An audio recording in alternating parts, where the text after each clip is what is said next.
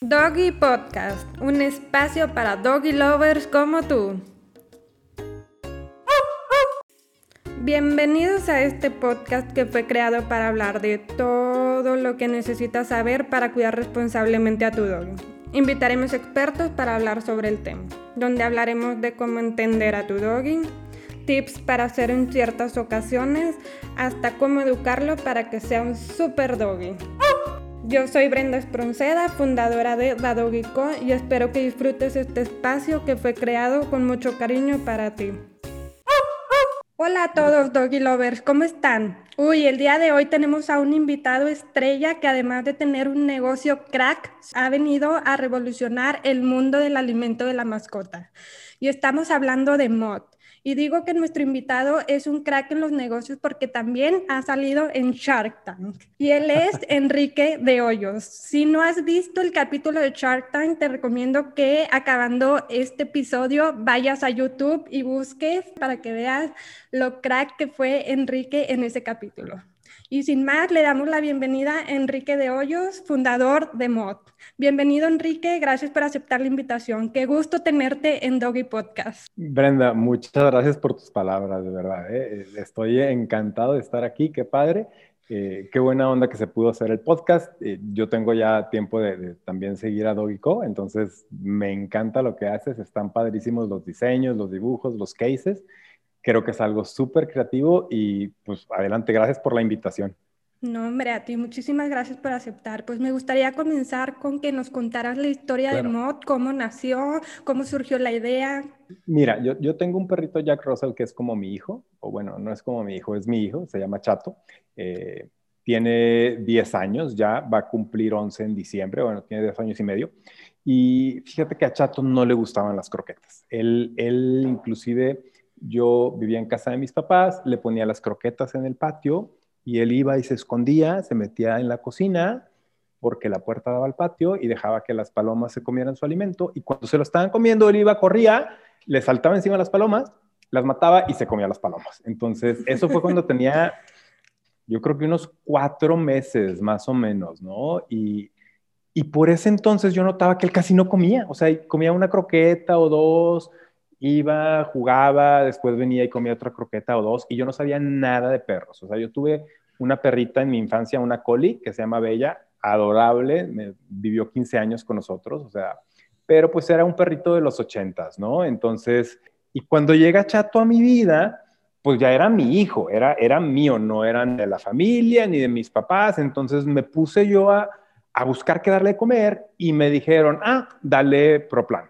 Fui al supermercado a comprar Proplan y, oh sorpresa, no venden Proplan, ¿no? Entonces, ¿qué hice? Me puse a ver los empaques, había uno blanco con verduras, carne de Beneful y dije, este, ¿por qué ese?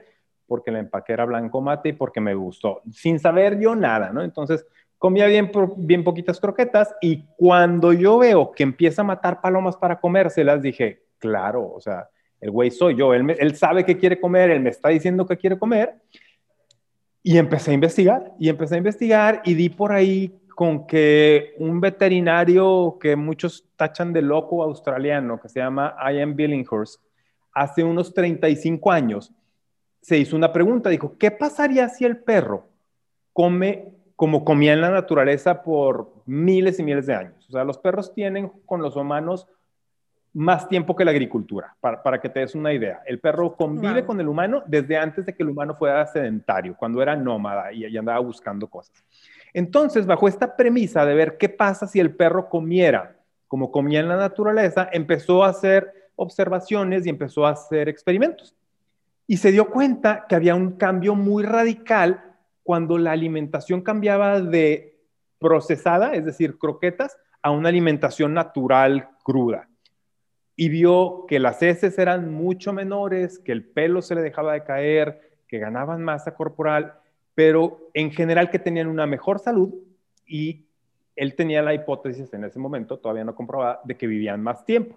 Ya después ha habido estudios que dicen que los perros que comen natural, crudo, balanceado, de una dieta biológicamente apropiada, llegan a vivir en promedio, obviamente, hasta unos tres años más que los perros que comen una dieta procesada de croquetas. Entonces, empiezo yo a ver eso y digo, bueno, pues déjame ver a ver si funciona. Entonces voy a la carnicería, bueno, em, veo la receta, voy a la carnicería, compro carne, compro algo de vísceras, frutas, verduras y ya, voy y le preparo a Chato su alimento, ¿no? Eh, y, aquí un corolario que es importante, a mí, yo nunca he cocinado, yo soy muy malo para cocinar, ahorita apenas estoy empezando a hacer mis pininos en, en experimentar con sabores y cosas, pero pues en ese momento le empiezo a hacer a Chato su comida y, y llega un punto en que digo, yo no me cocino ni en defensa propia y le estoy cocinando al perro, hay algo que no hace sentido, ¿no? Y fíjate que me ayudó que, que, Chato es un muy buen catador porque es súper, súper picky para comer. O sea, para, para darte una idea, yo mezclaba la carne molida, le mezclaba algo de vísceras, le cortaba la fruta y la verdura, se la servía y Chato se tardaba, no sé, 30 minutos, 45 minutos en comer porque él se comía su comida, y escupía las verduras y escupía las frutas, porque pues no, no le gustan. Él dice, yo eso para mí no. Entonces empecé a molerlas para que se las tuviera que comer a fuerzas, ¿no? Porque, porque hay vitaminas, hay antioxidantes en las frutas, hay minerales también en las verduras que son importantes para los perros.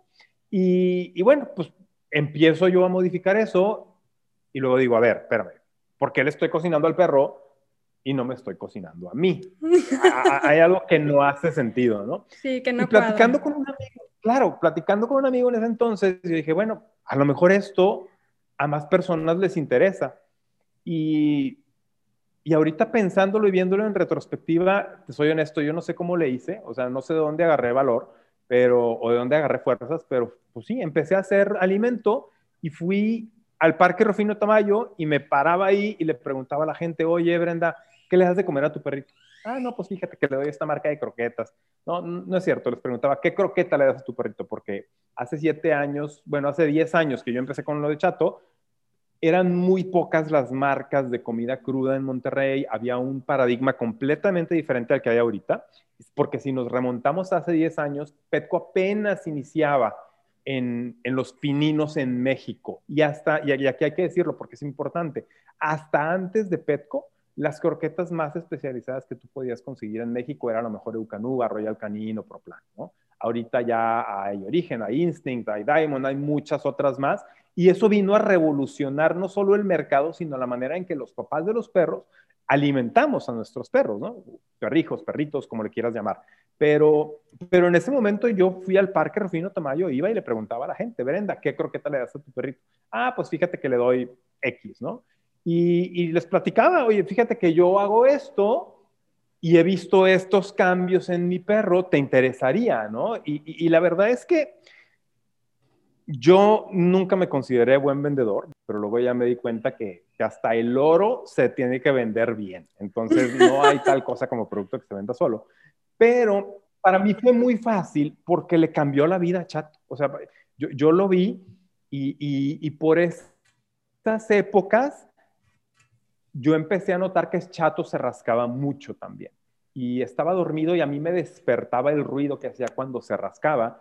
Y dije, sí, trae pulgas, trae garrapatas, total que lo llevo con el veterinario y le digo, oye, Chato trae garrapatas, trae pulgas o hay algo, dale un baño medicado.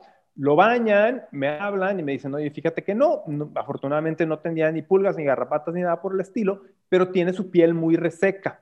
Entonces yo te recomiendo que le pongas esta crema dos veces por día y, ya cuando me dijeron eso mi cerebro se desconectó porque yo no me pongo crema para mí tampoco. dije, no me pongo crema, no le voy a poner crema al perro. O sea, le puedo cocinar, pero no le voy a poner crema al perro. Y entonces le cambié la dieta, me di dos semanas y santo remedio. O sea, ¿por qué? Porque después me fui dando cuenta de los beneficios que tiene y cómo una dieta procesada, deshidratada, con eh, aditivos, con conservadores, con colorantes, poquito a poco le va resecando la piel a los perros, entre otras cosas. Y me, fui dando cuenta de todos esos beneficios y como a Chato le cambió la vida, para mí era muy fácil comunicarle a las personas mi experiencia y decirle, mira, yo he visto esto, me ha ido así, te conviene probarlo. Y la verdad es que para mí era muy fácil convencer a la gente porque yo hablaba de viva voz de la experiencia que había tenido, ¿no? De tener un cachorrito que no comía, de tener un cachorrito que se rascaba,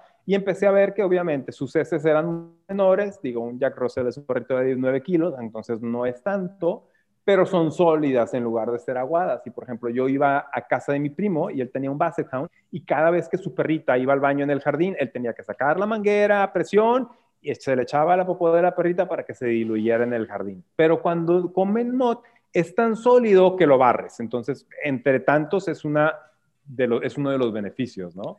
Y, de ahí fui viendo los otros beneficios, que se le cae menos el pelo, que embarnecen y agarran una musculatura muy interesante, el perro se pone muy fuerte y en general es más saludable. Entonces, ahorita llevamos ya, bueno, yo llevo 10 años haciendo el alimento, como organización nosotros, MOD, llevamos, eh, llevamos para 8 años, llevamos 7 años y medio y ha sido una jornada muy, muy interesante. Sí, claro, yo me acuerdo perfecto que empecé junto contigo en el mercado de la fregonería justo hace siete años, me parece, y es un honor haber estado contigo en todo tu caminar. Te he visto desde que iniciaste hasta lo grande que eres y hasta verte en Shark Tank. Ha sido un orgullo ver todo tu camino y también, o sea, les comentaba yo a mi esposo de que mira, porque estábamos en Petco después de, estar en el mercado de la pregonería, le dije, mira, no manches, aquí está Mod. Wow, qué, qué padrísimo que, que, hayan entrado a esta cadena. Qué padrísimo. Y luego, de tiempo después, estaba haciendo el súper en HEB también me encontré tu producto en los refrigeradores y yo dije, no manches, este va con todo, Enrique va con todo, es todo un crack, un crack de negocios y luego verte en el Shark Tank, no, qué orgullo, de verdad, te felicito, me da muchísimo gusto que, que te haya ido tan bien en todo tu caminar. Y pues nada más quisiera que nos dijeras a todos los, los que nos escuchan una definición de lo que es la comida natural, la comida cruda, más o menos un ejemplo de ingredientes o para que se den una idea, porque probablemente pueden pensar de que ah, no es pura carne molida o, lo que sea. Entonces, para dejar claro muy bien qué es la comida cruda. Creo yo que la mejor definición, aunque es un poquito técnica, Brenda, es decir que es una comida cruda biológicamente apropiada. Y, esas dos palabras son muy importantes, biológicamente apropiada. ¿Qué significa?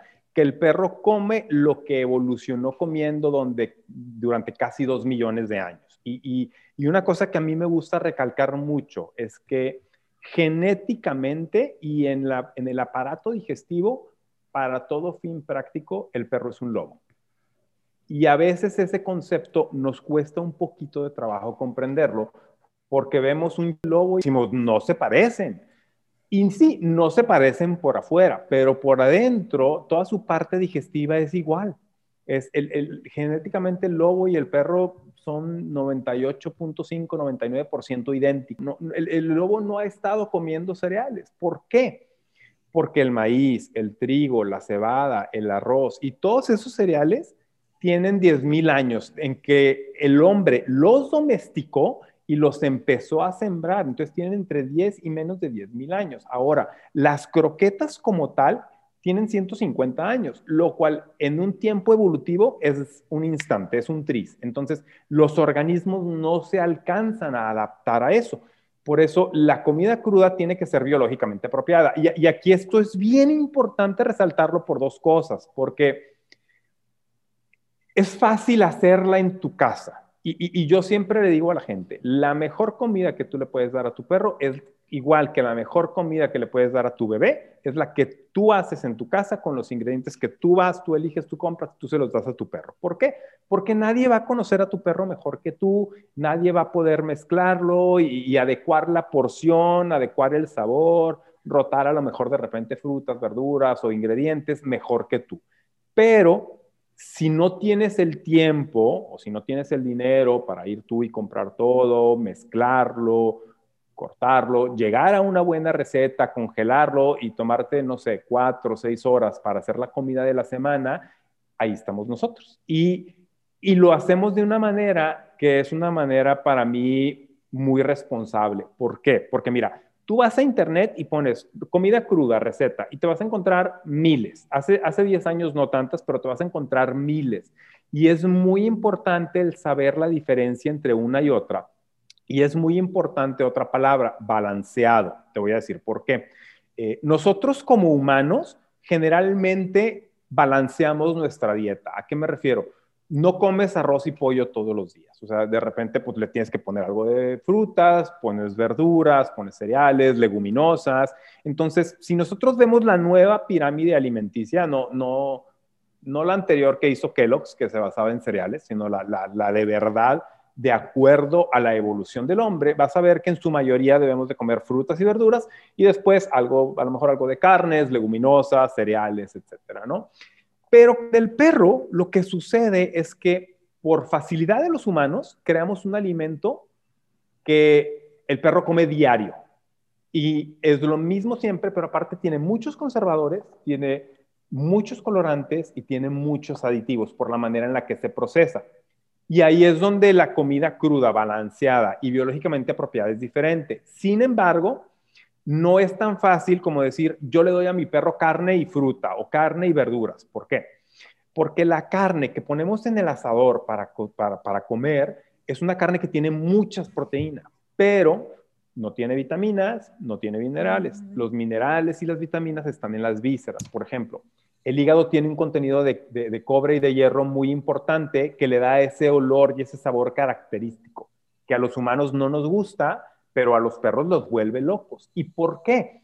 Porque el perro tiene calibrado su sentido del olfato y del gusto con sus necesidades nutrimentales, porque no come cosas, bueno, sí come cuando se los damos, pero en la naturaleza no come saborizantes artificiales. Y entonces el perro dice, hígado, inconscientemente dice hígado igual a hierro igual a cobre, y eso me beneficia. Pulmón igual a vitamina B12 etcétera, etcétera, ¿no? Y así nos podemos ir ingrediente por ingrediente. Entonces es muy importante que a la hora que escogemos un alimento crudo para nuestro perro, que esté balanceado, que tenga todos los macro y micronutrientes, es decir, la cantidad adecuada de grasa, de proteína y de fibra, pero aparte que tenga todas las vitaminas y todos los minerales que necesitan. Entonces no es la comida cruda solamente carne y verduras y ya. Sí es carnívoro el perro, pero necesita sus vitaminas, necesita sus minerales. No, no sé si me expliqué. Sí, totalmente. Aparte, totalmente de acuerdo que lo, o sea, que tu alimento está alineado a la biología del perro, porque pues así viene evolucionando desde hace muchos años. Entonces, qué importante que mencionas toda esta información. Y quisiera preguntarte, por ejemplo, una persona que quiere empezar a darle esta dieta cruda, ¿cómo es la mejor manera de empezar a dársela? Porque pues venimos de no sé cuántos años dándole croquetas, entonces, ¿cuál es la forma correcta de poderle introducir este nuevo alimento? Lo, vamos a explicar para cachorros y lo vamos a explicar para adultos. ¿Por qué? Porque generalmente los cachorros vienen del destete, es decir, dejan de tomar leche materna y empiezan a comer sólido. Entonces, si el perro ya puede comer procesado, es decir, croquetas, obviamente ya puede comer que es natural. Y el organismo del perro es muy nuevo. Entonces, para los cachorritos que acaban de ser destetados, es muy sencilla hacer la transición. Le vamos dando un pedacito de, de, mod o del alimento crudo que tengamos poco a poco. Su organismo se va acostumbrando y es una transición muy, muy sencilla. Inclusive yo el caso de Chato no es así, porque yo le empecé a dar comida cruda como a los seis meses, pero hemos tenido clientes que sus perros lo único que han comido en su vida, aparte de la leche materna, es mod. Y, es lo que un perro comería en la naturaleza, porque en la naturaleza el perro no va a comer, no va a comer arroz, no va a comer cebada, no va a comer maíz, ¿no? Pero si tenemos un perro adulto o un perro joven que ya está acostumbrado a comer croquetas, entonces la transición es importante. Y, te voy a decir por qué. Eh, los humanos, nosotros en nuestra dieta, en nuestra dieta diaria, estamos acostumbrados a tener mucha variedad en la dieta y estamos acostumbrados a comer comida. Pero si en lugar de solamente de, comer toda esa variedad y toda, y toda esa comida, comiéramos Ensure, que supuestamente trae muchas vitaminas y muchas cosas, ¿no? Si tú solamente comieras Ensure por tres años de tu vida y de repente vas y te comes una calabaza o te comes un filete de atún, tu sistema digestivo, como se acostumbró tanto a un solo tipo de alimento, va a reaccionar de una manera adversa. ¿Qué significa? Le va a dar chorrillo o va a vomitar el perro. Entonces, sí es importante ver cómo hacer esa transición. Por eso en todos los alimentos para perros te dicen que la transición debe de ser paulatina. ¿Por qué? Porque el sistema digestivo tiene un segundo, es, es, en los humanos ya estamos diciendo que es el segundo cerebro del humano. El primero está aquí arriba, el segundo está en el estómago. Con los perros pasa igual. Su flora es intestinal. Todas sus bacterias que tienen en su intestino están adecuadas y se van reproduciendo para cierto tipo de alimentos. Entonces, si tú a tu cuerpo o al cuerpo de tu perro le metes alimento chatarra, se van a reproducir las bacterias que procesan el alimento chatarra. Si le das alimento de muy buena calidad, se van a reproducir las bacterias que procesan alimento de muy buena calidad. Todo esto está súper simplificado, pero para grandes rasgos y para un tema de difusión, de, difusión, así lo podemos tomar. Entonces, si mi perro está acostumbrado a comer procesado por mucho tiempo y de repente le doy carne, no importa si es mod o si yo voy a la carnicería y compro un pedazo de filete, el organismo de mi perro va a decir, espérame, algo está pasando que es diferente y no estoy acostumbrado. Tengo que expulsarlo de mi organismo. ¿Cómo? Con chorrillo o con vómito. Entonces, por eso la transición de alimentos siempre es paulatino.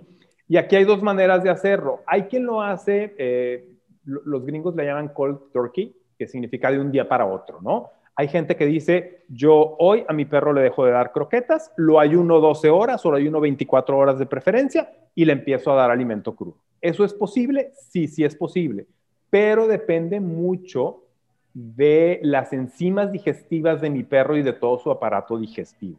Por lo general, entre más joven es más fácil hacer eso, pero independientemente de la raza de mi perrito, de la edad, etcétera, etcétera, hay perritos que pueden hacer eso y les va muy bien y hay perritos que no les va tan bien y tienen que pasar por un periodo de, ajuste, ¿no? Entonces, lo que yo recomiendo es hacer una transición de entre una a dos semanas. Y, esta transición es ir reduciendo la cantidad de alimento procesado que come el perro, ir reduciendo la cantidad de croquetas e ir aumentando la cantidad de mod. Inclusive, yo recomiendo que esto se haga durante comidas diferentes, es decir, si estoy haciendo la transición, le puedo dar croquetas en la mañana. ¿Por qué? Pues porque estoy un poquito más apurado en la mañana y en la tarde le doy un poquito de mod cocido. Y, te voy a poner un ejemplo. Yo le digo a la gente, el primer día lo que puedes hacer es darle en la mañana la misma cantidad de croquetas y en la tarde una cucharada de mod. Y así me voy hasta que ya nada más le esté dando mod. Y una vez que ya solamente le estoy dando mod, lo voy cociendo un poquito menos cada vez hasta que ya se lo doy crudo. Toda esta transición puede durar hasta dos semanas. Hay perritos que toman un poquito más, pero es la excepción. Y en esos casos yo les recomiendo que nos hablen, que nos contacten para poder orientarlos mejor. Esto depende del perro, del individuo generalmente, ¿no? Eh, hay gente que elige no cocer el alimento en la transición y también se puede. Obviamente depende de qué tanto se adapte mi perrito a las condiciones. Y yo le digo a la gente, si tú le estás dando a tu perrito mod y vas en el cuarto día y le das cuatro cucharadas de mod y ves una reacción adversa, es decir, vomita, bueno, pues le bajamos a tres y nos mantenemos en tres cucharadas por unos dos o tres días y luego le vuelvo a subir. Entonces aquí la clave es la paciencia y hacerlo de manera paulatina para que mi perro no tenga reacción adversa. Wow, qué interesante y me encanta la forma en que lo explicas porque no es de una forma rebuscada, entonces se entiende perfecto, se entiende cómo es la transición y me encanta porque pues sí, hay que adaptarnos también al, al sistema del perrito porque no puede ser de un día para otro, a lo mejor no le puede caer bien, entonces padrísima esa idea de irle aumentando poco a poco. Y te quería preguntar, Enrique, por ahí leí que tienen una labor social. ¿Nos podrías platicar de este movimiento que tienen? Claro que sí. Mira, te platico. Yo, empecé a hacer esto por mi perro. O sea, eh, antes de que MOD fuera negocio y antes de que fuera una organización y todo, yo empecé a hacerlo porque mi perro es mi hijo. Punto, ¿no?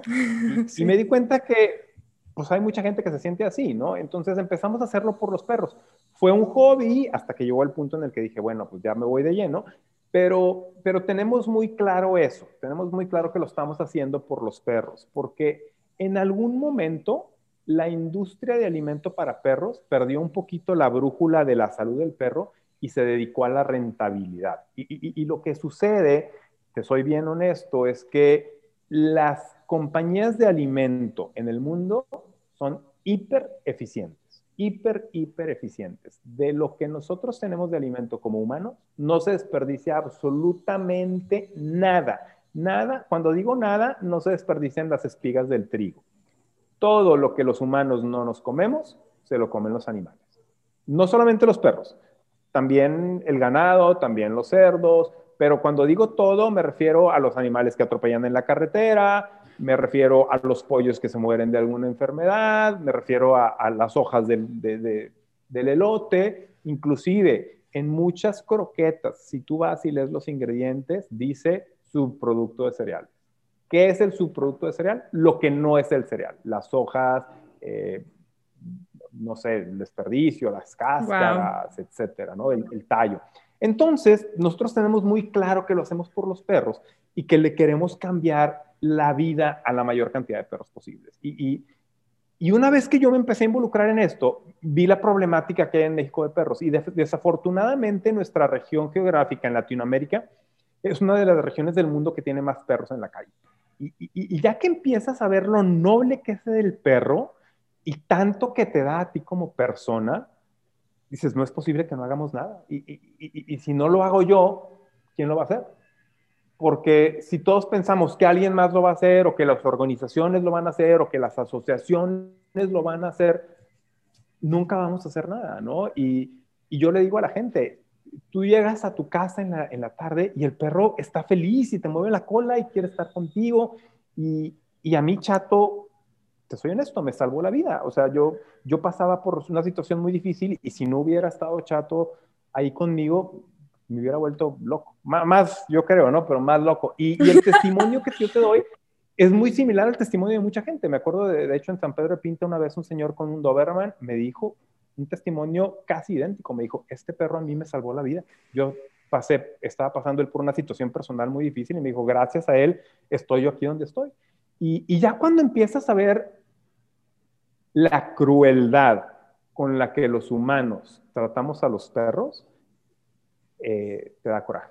Te, da coraje, Te, da, tristeza y, dices, bueno, pues hay que hacer algo, ¿no? Y, y, lo más adecuado es educar a la gente. A mí me ha tocado ver perros que les dan machetazos, me han tocado ver perros que traen balazos, perros atropellados, perros que están muriéndose de hambre, perros que no soportan un día más sin comer. Y lo peor es que hay mucha gente que no los vemos y hay mucha gente que, como no lo vemos en nuestra colonia y no lo vemos donde trabajamos, decimos, no, no hay tantos. Pero ya que te pones a buscar, en, Nuevo León hay, dicen que hay cerca de dos millones de animales en la calle entre perros y gatos. Entonces olvídate, callejeros, callejeros o de la colonia, y en la medida de, lo posible, nosotros queremos devolver algo de lo que toda esa gente que nos confía a nosotros nos ha dado a los perros. Porque, te soy honesto, tenemos unos clientes que son súper apasionados por sus perros y por los demás perros en general. Entonces, es gente que con gusto nos ayuda y, queremos aprovechar toda esa gente que tiene muy buenas intenciones, pues para hacer algo. Y, y sí, constantemente nunca va a ser suficiente, nunca va a ser tanto como nos gustaría, ni para mí, ni para ti, ni para nadie más, ni para, ni para toda la gente, porque, porque sí, hay que ser muy honestos y hay que ser muy, muy claros.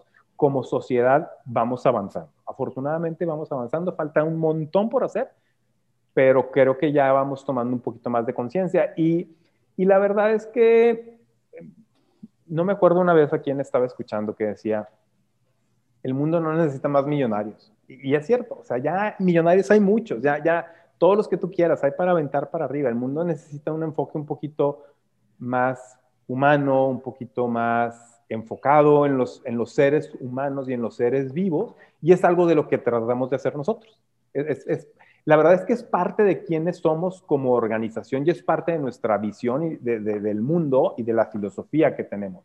Antes de la rentabilidad, antes del dinero y antes de todo eso, nosotros lo estamos haciendo por los perros. Eso, eso nos diferencia de cualquier otra organización que haga alimento para perros.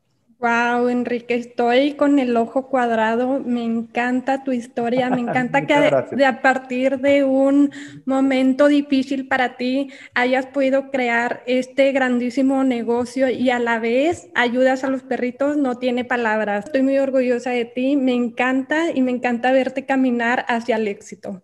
Y pues nada, pues agradecerte, muchísimas gracias por aceptar la invitación, muchísimas gracias por tu tiempo. Me encantó la forma en la que explicaste todo esto que va alrededor de la comida natural, porque así nos queda claro y además nos invita a querer probar esta nueva dieta que les va a ser mucho mejor que darle una croqueta normal al perrito. Muchísimas gracias. Y, este problema, Brenda, te soy honesto. Eh, la, mercadotecnia es buena en algunos aspectos. La mercadotecnia en el ámbito del alimento yo la califico como malvada y, a veces como malintencionada. Te voy a decir por qué. Eh, cuando yo empezaba a hacer esto y, apenas tenía chato cachorro, le quería dar premios. Y entonces, otra vez, no conocía yo que los premios especializados estaban en las tiendas de mascotas, porque en ese entonces no había Petco, entonces era o en la veterinaria o en o en las tiendas de, especializadas para perros. Entonces fui al supermercado y dije, ¿qué le compro? Y empecé a ver los premios sin saber nada. O sea, yo no sabía nada. Había un poquito de alimentación para humanos por, mi misma nutrición, pero hasta ahí. Pero dije, bueno, pues, ¿qué le podré comprar? Y, y es que el problema es que, pues, ¿qué tienes en la mente? Scooby galletas, o sea, tienes galletas para perros. Y, me puse a ver y había unos tocinitos. Y dije, ah, le voy a comprar los tocinitos, que vienen en un empaque de purina amarillo y unos tocinos y un perro muy contento. Entonces dije, bueno, se los voy a llevar. Se volvió loco. Chato se volvió loco con los premios. Dije, qué padre. Y en una de esas dije, pues déjame ver qué traen. El primer ingrediente era fécula de maíz. Y el segundo era algún conservador y el tercero era otra cosa. Y y sí me molesté, o sea, sí, sí, sí, sí me, sí me, molestó. Dije, ¿por qué me ponen un tocino si lo que me están dando es maíz? Pues ponme la galleta, no pasa nada. Ya decidiré yo si la compro o no y si es algo que yo quiero que se meta al organismo de mi perro todos los días, ¿no? O como premio. Y te pones a ver y todos los premios tienen sal y todos los premios tienen azúcar y todos los premios tienen glutamato monosódico. ¿Por qué? Pues porque no le fallas. Te puedes hacer premios de cartón untados con grasa, sal, azúcar y glutamato monosódico y van a saber ricos, claro pero le estás metiendo veneno al organismo de tu perro. Y, coincidentemente, fíjate, ahorita que platicabas de Petco, yo cuando empecé esto tenía mi trabajo, ¿no? Yo, yo, trabajaba en una compañía internacional de call centers y me tocaba viajar mucho a Panamá. Y, en una de esas, llevo a Chato al parque, se pelea con otro perro por, por cabrón y le dan una mordida en la oreja. Y como es muy inquieto, se rascaba y se rascaba y se rascaba hasta que se le infectó. Total, que ya voy con el médico y me dicen, hay que ponerle el cono de la vergüenza, ¿no? Entonces ahí tienes al perrito con el cono de la vergüenza. Yo salí a Panamá dos semanas y, pues no sabía qué hacer. Y entonces digo, ¿qué hago? ¿Qué hago? ¿Qué hago? Y en una de esas dije, ah, ya sé qué voy a hacer. Y le compré hígado. Compré un chorro de hígado aparte de su comida, lo corté en pedacitos, en cuadritos, lo cocí y dejé un montón, un montón, un montón. Y ya, se los dejé a mis papás y a mis hermanos, me fui a Panamá, regreso y me dijeron, no hombre, se volvió loco con el hígado, se volvió loco. Y de ahí nació la idea de empezar a hacer los premios que viste tú en Petco, que, los primeros premios que con los que nosotros comenzamos fue con el hígado deshidratado. Y ya empecé yo a investigar y me di cuenta que lo logro tan específico del hígado es porque el hígado, ahorita que está de moda la palabra superfood, el hígado es uno de los superfoods realmente. O sea, el hígado es uno de los alimentos que tienen un contenido más alto nutrimental que existe para humanos y para perros, ¿no? Entonces, pero no nos gusta, pero a los perros los vuelve locos, de verdad. Entonces, por, por ahí ha sido mucho de, de, lo que nosotros hemos hecho y nos ha tocado toda la parte de la evangelización, por decirlo de alguna manera, y de romper paradigmas. Si, si, me das oportunidad, te platico. Hace siete años que nosotros empezamos en San Pedro de Pinta, nos topamos con un montón de paradigmas, que todavía existe para mucha gente, ¿no? Pero nos preguntaban, eh, ¿es saludable para mi perro comer carne? ¿Mi perro eh, se va a hacer agresivo y va a morder a otros perros? ¿No le va a hacer daño? ¿No se le va a soltar el estómago? Y es que la publicidad de las croquetas ha sido tan efectiva que nos lavaron el cerebro como sociedad. Punto. No hay otra manera de decirlo. Nos lavaron el cerebro como sociedad. Si tú tienes la fortuna de tener a tus abuelos o tus bisabuelos vivos, ve y pregúntales si les dicen qué comen los perros y te van a decir comida, sobra y carne. Cualquiera de esas tres. Si tú tienes la fortuna de tener a tus papás vivos, vas y les preguntas y les dices, ¿qué comen los perros? Y te van a decir croquetas. Croquetas. Así. O sea, tú, tú ves el cambio generacional y, y, y, te voy a decir qué pasó. Las croquetas empiezan porque un emprendedor americano vio que en uno de, estoy hablando de 1800 cigarras, ¿no? Principios de 1900, vio que en uno de los barcos que llegaban de Londres a Nueva York, los marineros, como los viajes duraban meses, llevaban galletas duras para comer, porque pues, no, no había refrigeración, no podían llevar alimentos frescos, y, en un viaje de dos meses, pues por más frutas y verduras que llevabas, se te acababan y se echaban a perder. Entonces llevaban unas galletas duras de, de lo que sea. Llegan los marineros a puerto, hartos de comer lo mismo por dos meses, las avientan al muelle y este chavo ve que los perros se las empiezan a comer, porque pues el perro durante toda su existencia de acompañar al hombre le ha ayudado a, reducir las obras y se le ocurre una idea. Dice, voy a hacer algo para empacarlo y para que sea fácil, ¿no? Entonces, desarrollan las croquetas y sorpresa, los perros no se las comen. Y sorpresa, la gente no se las da a los perros. ¿Por qué? Pues porque los perros comen carne, comen comida y comen sobras. Entonces la gente estaba acostumbrada a darle a su perro lo que come. ¿Y qué hacen? En, por ahí de 1950, no, no, me acuerdo qué compañía fue, va y contrata en Estados Unidos una fuerza de venta de 3.000 vendedores y de puerta en puerta, como si fueran aspiradoras de enciclopedias en los 60. Iban y a boca de jarro le metieron las croquetas al, al mercado americano. Lo, iban a tu casa y te decían, Brenda, aquí hay croquetas para tu perro, tiene esta ventaja, esta ventaja, bla, bla, bla, bla, bla, cámbiaselo. Y así empezaron las croquetas en el mercado. Ahora, las croquetas son muy cómodas, lo único es que no son saludables. Y, bueno, pues ya es la decisión de cada quien si, si, si elige que quieres que tu perrito tenga una vida más sana, más larga y con mayor calidad de vida, o prefieres tu comodidad personal. Y, y, y, bueno, pues nos ha tocado toda esta etapa de ir evangelizando, ir cambiando la mentalidad en esta sociedad que si nosotros volteamos a, Norteamérica, a Estados Unidos, Canadá, a partes de Europa, a partes de Australia, nos llevan ya 10, 15 años de ventaja en estos tipos de alimentos. Pero es que conforme nosotros como personas tomamos más conciencia de nuestra propia alimentación y como el perro empieza a ser ya parte de la familia y no la mascota del patio, decimos, ¿por qué yo sí voy a comer bien y mi perro no? Entonces, toda esa gente que empezamos a tener más conciencia de nuestra alimentación nos hace sentir. Y, por ponerte un ejemplo, los médicos que llegan con nosotros, todos los doctores que llegan con nosotros a la tienda o que nos contactan, cuando les platicamos de qué se trata, así les hace sentido y dicen, claro, obviamente, y le cambian. Sin preguntas, sin paradigmas, sin cuestiones. ¿Por qué? Pues porque, porque ellos eso hacen, se dedican a la salud de los humanos y dicen, es lo mismo que el perro, es un mamífero. Sí, claro. y bueno, así estamos. Sí, claro. Desgraciadamente lo de las croquetas es una basura porque pues tiene todo lo que tú mencionas, los conservadores y todo, todas las obras de lo que sobra para nosotros. Entonces me encanta que hayas venido tú a revolucionar, aunque sea aquí en México, el, el, alimento de la mascota que es la comida natural. Te felicito y si quieres ya para terminar, ¿nos podrías compartir por favor tus redes sociales? Claro, por supuesto que sí. Mira, nos encuentran en Facebook y en Instagram como mod.mx. Eh, estamos abriendo TikTok también con eso, apenas vamos empezando, pero en Instagram es donde tenemos más presencia. Y, yo le diría a la gente, si tienen alguna pregunta en general, escríbanos, contáctenos, márquenos por teléfono, ahí viene nuestro número de teléfono, escríbanos por Facebook, mándenos un mensaje. Si están en Monterrey, vayan a nuestra tienda, está en San Pedro, en Humberto Lobo. Eh, enfrente ahí de una carnicería muy famosa, es una tienda negra la nuestra que tenemos, dice Mota así arriba con letras doradas, y nosotros los orientamos. Si tienen alguna pregunta de alimentación canina, por favor díganos. Y, aquí si me permites, Brenda, quiero hacer un comentario, porque a veces somos muy injustos con, nuestros veterinarios, ¿no?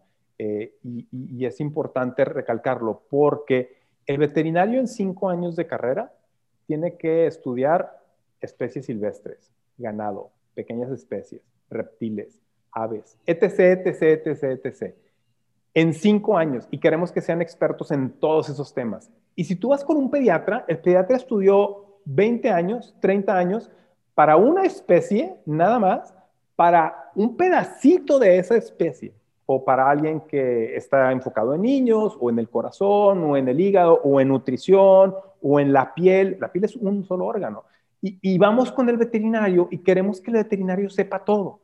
Y desafortunadamente, no todos los veterinarios son expertos en nutrición canina. Entonces, si alguien tiene alguna pregunta y nosotros los podemos ayudar, a nosotros nos encanta. De hecho, yo le digo a la gente, entre más informados estén nuestros clientes, a nosotros más nos conviene. Entre más lean, más se documenten, más pregunten, más cuestionen, a nosotros nos encanta porque así vamos a lograr cambiar la vida de más perros.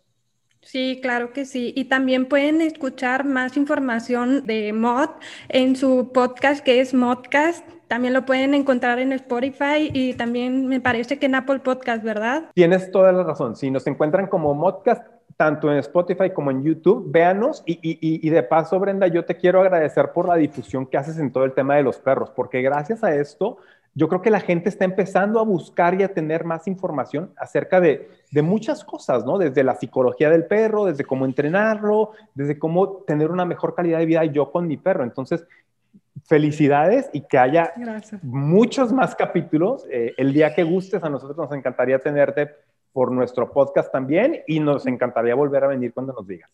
Muchísimas gracias, Enrique. Te agradezco de todo corazón y me has dejado con el ojo cuadrado con toda la información que nos brindaste. Y a todos los que nos escuchan, muchísimas gracias. Nos vemos en el siguiente capítulo. Hasta luego. Bye. Hasta luego, muchas gracias. Bye.